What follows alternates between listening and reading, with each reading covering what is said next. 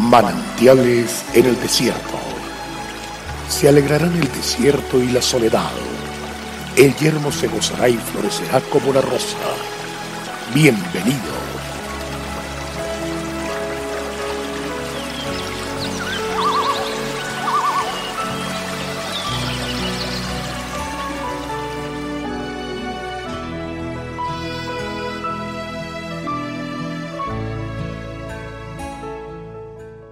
Yo soy la vid verdadera y mi padre es el labrador. Todo pámpano que en mí no lleva fruto, lo quitará, y todo aquel que lleva fruto lo limpiará para que lleve más fruto. Juan 15, Un padre podaba un árbol ante la mirada atónita de su hijo. El pequeño no entendía por qué su amoroso padre, quien le insistía acerca del especial cuidado que se debe tener por la naturaleza, tomaba el machete y cortaba con violencia las ramas de la hermosa ceiba que el abuelo había sembrado años atrás en el jardín.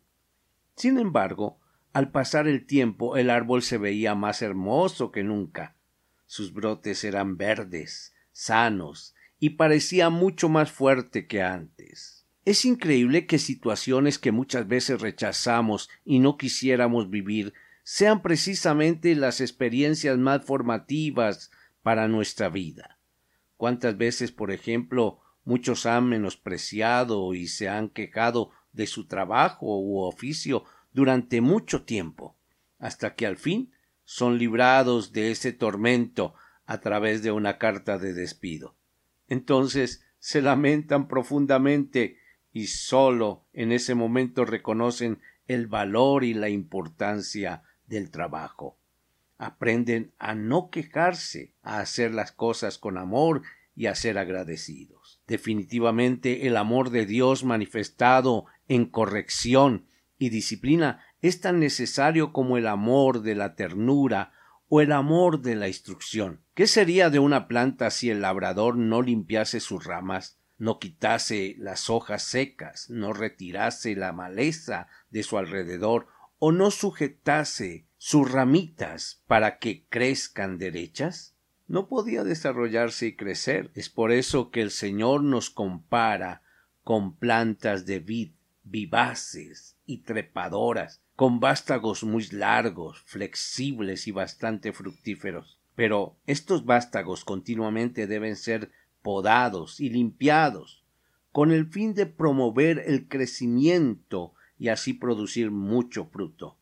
Reconozcamos que algunas áreas de nuestra vida necesitan ser limpiadas, sanadas o restauradas. Permitámosle al Señor hacer esa poda en nuestra vida para ver el fruto que Dios quiere producir en nosotros. ¿Cómo reacciona usted cuando pasa por aquellas disciplinas que Dios le aplica con el fin de fortalecer su carácter y aumentar su fe? Qué bueno reflexionar cada día y recibir la bendición de manantiales en el desierto. Dios te bendiga y hasta mañana.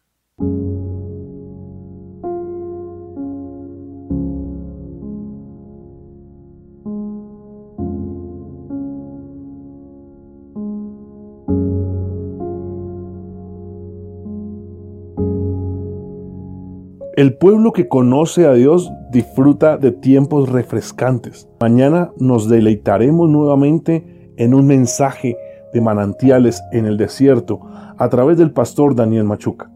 Nuestra página en internet es cfeprimavera.org.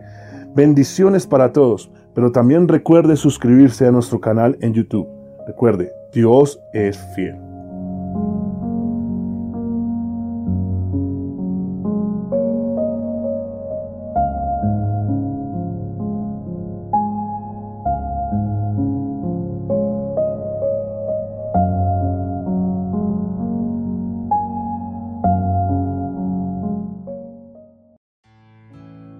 Hasta aquí, manantiales en el desierto. Será muy grato estar con ustedes mañana en una nueva entrega de manantiales en el desierto.